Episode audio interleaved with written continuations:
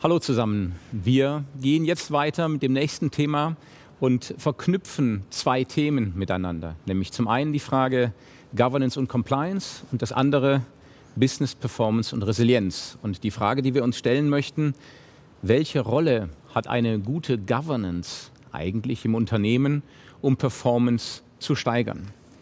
Hierzu begrüße ich Georg von Bronk, General Counsel und Head of Corporate Governance bei der Hochtief AG und zudem auch noch seit sage und schreibe 16 Jahren ähm, Mitglied im Fachberat von unserem Rechtsabteilungsreport.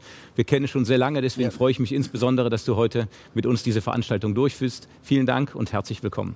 Ja, herzlichen Dank für die Einladung, ich freue mich. Wir haben eine Welt, wo wir vor aktuellen Herausforderungen stehen, wo wir Pandemien kennengelernt haben, wo wir eine ungewisse Zukunft haben, äh, Kriege, die sich ständig fortsetzen die natürlich Unternehmen auch dahin bringen, dass sie resilienter werden müssen. Auf der anderen Seite der allgegenwärtige Kostendruck. Das ist deshalb so äh, heute so spannend, weil wir mit Governance ja eigentlich Funktionen haben, die in sich nicht direkt zur Performance-Steigerung des Unternehmens beitragen. Und deswegen möchten wir darüber heute sprechen. Was ist aus deiner Sicht, um zur ersten Frage zu kommen, die, ähm, was kann ein Unternehmen tun, um äh, letzten Endes resilienter zu werden? Und was kannst du im Bestimmten auch tun in deiner Funktion, um diese Resilienz zu unterstützen? Unternehmen müssen sich mit Chancen und Risiken befassen. Das heißt, die müssen natürlich schauen, passt meine Strategie, sind die Märkte richtig, passen die Produkte noch, bin ich richtig aufgestellt angesichts der Cybersecurity-Gefahren, passen die Finanzen, all diese Dinge. Äh, aber was die allgemeinen Themen anbetrifft, hast du am besten demnächst hier einen Vorstandsvorsitzenden sitzen und nicht den äh, Leiter Corporate Governance. Also komme ich zu dem, was mein Bereich ist.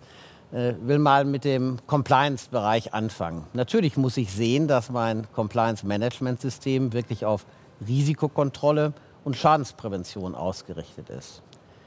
Das heißt das konkret, ich muss sehen, dass ich durch fortlaufende Risikoanalysen die spezifisch auf das Unternehmen zugeschnitten dazu beitragen, dass wir Risiken erkennen. Wenn wir die Risiken erkannt haben, müssen wir Präventionsmaßnahmen formulieren, die dann konsequent implementieren. Und natürlich müssen wir auch die Schulungsmaßnahmen so ausrichten, dass sie nach Möglichkeit diese Risiken künftig nicht äh, realisieren. In diesem Zusammenhang erlaubt mir den Hinweis, dass die Revision, die bis vor kurzem äh, zu meinem Bereich gehörte, ein unglaublich wichtiger Quell der Erkenntnis ist, weil da natürlich durch äh, fortlaufende Suche nach Fehlerquellen äh, man da schon auf vieles stoßen kann, was vielleicht nicht optimal läuft. Mhm.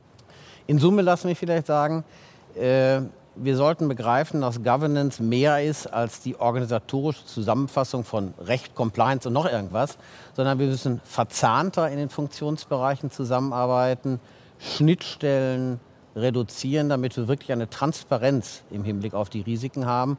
Und wenn ich die Transparenz habe, kann ich auch sachgerecht agieren. Das betrifft jetzt ja im Wesentlichen die Resilienzseite äh, unseres Themas. Wenn wir uns mal der anderen Seite widmen wollen, nämlich der Frage Performance-Steigerung, Kostenreduktion etc. Was kannst du da mit deinem Verantwortungsbereich tun? Naja, äh, zunächst mal ist es immer gut, vor der eigenen Haustüre zu kehren. Das heißt, natürlich muss ich sehen, dass mein eigener Laden so kostengünstig und effizient arbeitet, wie es irgendwie geht. Äh, dazu gehört immer auch zu fragen, äh, was mache ich eigentlich oder was sollte ich nicht tun? Sind wir bei der Make-or-Buy-Strategy? Wenn ich jetzt auf den Rechtsbereich schaue, es ist bei uns schon so das Grundprinzip, dass wir eigentlich nur die Themen in-house besetzen, die auch wirklich zu den Kerngeschäften unseres Unternehmens gehören. Das heißt also rechtlich Bauvertragsrecht, äh, Vergaberecht, Aktienrecht, äh, Gesellschaftsrecht, all diese Dinge und so diese Paradiesvögelthemen, die überlassen wir gerne den externen Kanzleien. Äh, als wir jetzt letztens mal die Kosten für Datenschutzrecht analysiert haben, bin ich hinten rübergefallen. Das habe ich keineswegs als Kernthema betrachtet von uns, aber die Kosten waren enorm. Klarerweise haben wir reagiert, haben äh, dafür einen Juristen eingestellt. Die Kostenersparnis war enorm. Das heißt, ich muss immer hinterfragen, was mache ich und was sollte ich vielleicht auch lassen zu machen. Mhm. Aber Corporate Governance ist natürlich nicht primär dafür da, Kosten zu sparen, jedenfalls nicht unmittelbar. Wir sind dafür da, nach meinem Verständnis, Risiken zu erkennen, zu adressieren und dafür zu sorgen, dass sie sich nicht realisieren und damit mittelbar Kosten einzusparen. Ähm, das heißt, wir müssen natürlich ein vernünftiges, funktionierendes internes Kontrollsystem haben. Äh, ich habe vor etwa einem Jahr konzernweit eine einheitliche Risikokontrollmatrix vorgegeben.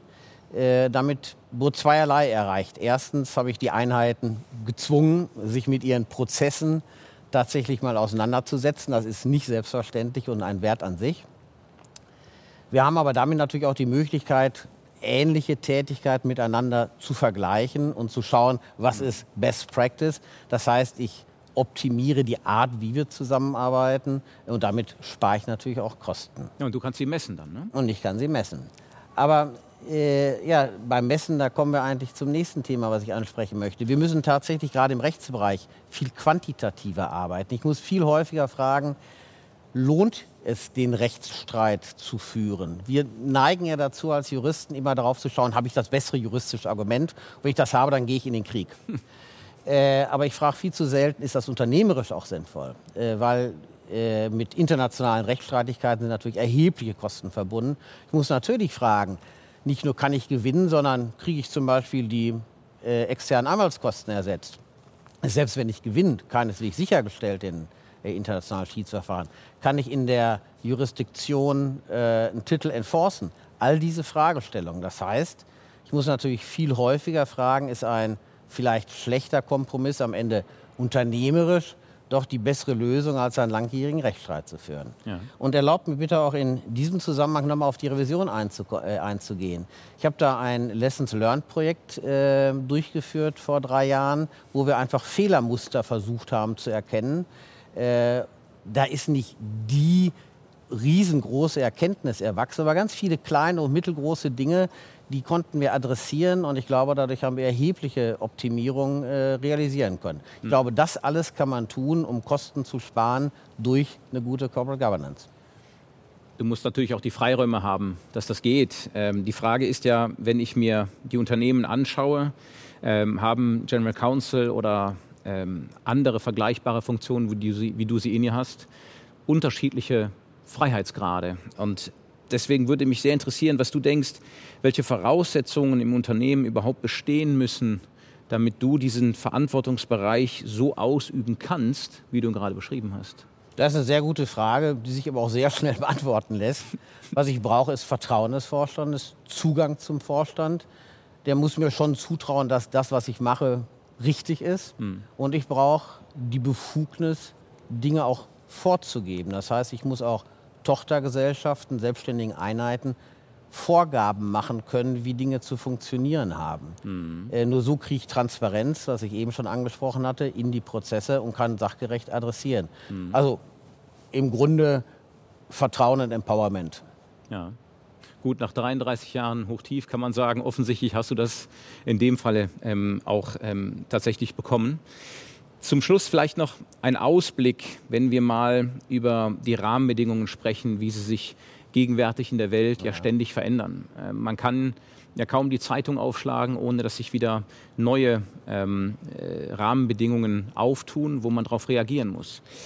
Was bedeutet das konkret für deine Rolle, für deine Funktion bei Hochtief?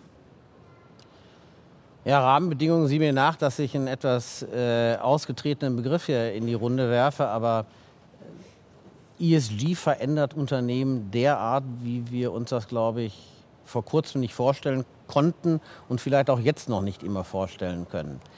Äh, was passiert? Wir müssen ganz viele Dinge ändern. Und wenn meine Beobachtung richtig ist, werden sehr viele der damit zusammenhängenden Aufgaben auf Rechts- und oder Compliance-Abteilungen verlagert. Nur ist das so, dass diese Abteilungen typischerweise ja nicht unter Langeweile klagen. Und jetzt kommt ein Batzen obendrauf. Das ist erstmal nicht schlimm, weil auch andere Abteilungen nicht unter Langeweile klagen. Aber hier sind Themen äh, zu verfolgen, die mit Organisationsabläufen zu tun haben, die eine tiefe Prozesskenntnis erfordern. Und ich glaube, ich muss mal ganz selbstkritisch sagen, wir Juristen sind nicht so wahnsinnig prozessaffin. Das heißt, wir müssen schon lernen, über den Tellerrand hinaus zu blicken, interdisziplinärer mit anderen zusammenzuarbeiten und auch proaktiver zu kommunizieren. Ja. Und vielleicht die letzte Bemerkung, die ich zu dem Thema Umfeldbedingungen machen möchte. Cybersecurity wird, glaube ich, immer noch zu oft als ein Thema von IT-Freaks angesehen. Cybersecurity, das geht um bestandsgefährdende Risiken. Und bestandsgefährdende Risiken, die gehören nun mal auf den Schreibtisch von Vorstand und Aufsichtsrat. Äh, naja, und da können wir den Kreis schließen. Was kann Corporate Governance tun? Ich kann und muss dafür sorgen, dass diese Themen eben auf den Tagesordnungen von Vorstand und Aufsichtsrat auftauchen. Ja. Das hat ja sehr viel mit ähm, verschiedenen Disziplinen zu tun, die zusammenkommen. Mein Corporate Governance besteht aus verschiedensten Disziplinen. Wie hast du denn sichergestellt, ich schaue äh, nämlich auch ein bisschen auf die Zeit, wir haben noch ein bisschen ähm, Zeit, deswegen diese Zusatzfrage noch, wie hast du sichergestellt, dass die Teams genau so interdisziplinär arbeiten können, dass das realisiert wurde? Sind es die unterschiedlichen Charaktere, unterschiedliche Ausbildungsgänge? Wie hast du das gemacht? In der Tat, äh, unterschiedliche Ausbildungsgänge ist, glaube ich, ein ganz wichtiges Thema. Aber vor allem ist es, glaube ich, wichtig, dass jeder einzelne Mitarbeiter das Ganze sieht. Wenn er nur darauf gepolt ist, die unmittelbare Aufgabe zu erledigen, dann wird das nicht, sondern man muss schon verstehen, was ist denn eigentlich meine Funktion in dem Ganzen und wie greifen die Zahnräder ineinander. Hm. Dann, glaube ich, kommen wir dazu, äh, auch wirklich diese Risikotransparenz herzustellen mhm. und auch sachgerecht zu adressieren. Und das ging sowohl von dem Führungsteam auch bis hin zu den Mitarbeitenden verschiedenster Ebenen, dass diese äh, Zusammenarbeit auch bei Hochtief sich durchgesetzt hat. Ja, das, äh, also Teamarbeit und, und verzahntes Arbeiten ist, glaube ich, ein besonderes Merkmal auch von Hochtief. Ja. Darum bin ich auch 33 Jahre da. äh, und ich glaube schon, dass wir das auch leben, ja. ja. Vielen Dank für die spannenden Einblicke. Sehr gerne. Ähm, liebe Zuschauerinnen und Zuschauer, das beendet äh, an dieser Stelle äh, unseren Teil.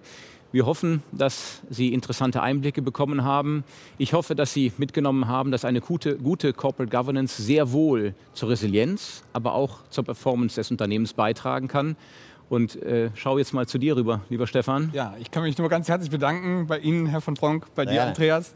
Insbesondere ihre einheitlichen Risikokontrollmatrizen, die nehme ich mit, weil ich glaube in der Tat, dass es ein Riesenschritt nach vorne ist im Vergleich zum Sammelsurium. Jeder macht sein Ding. Vielen herzlichen Dank dafür.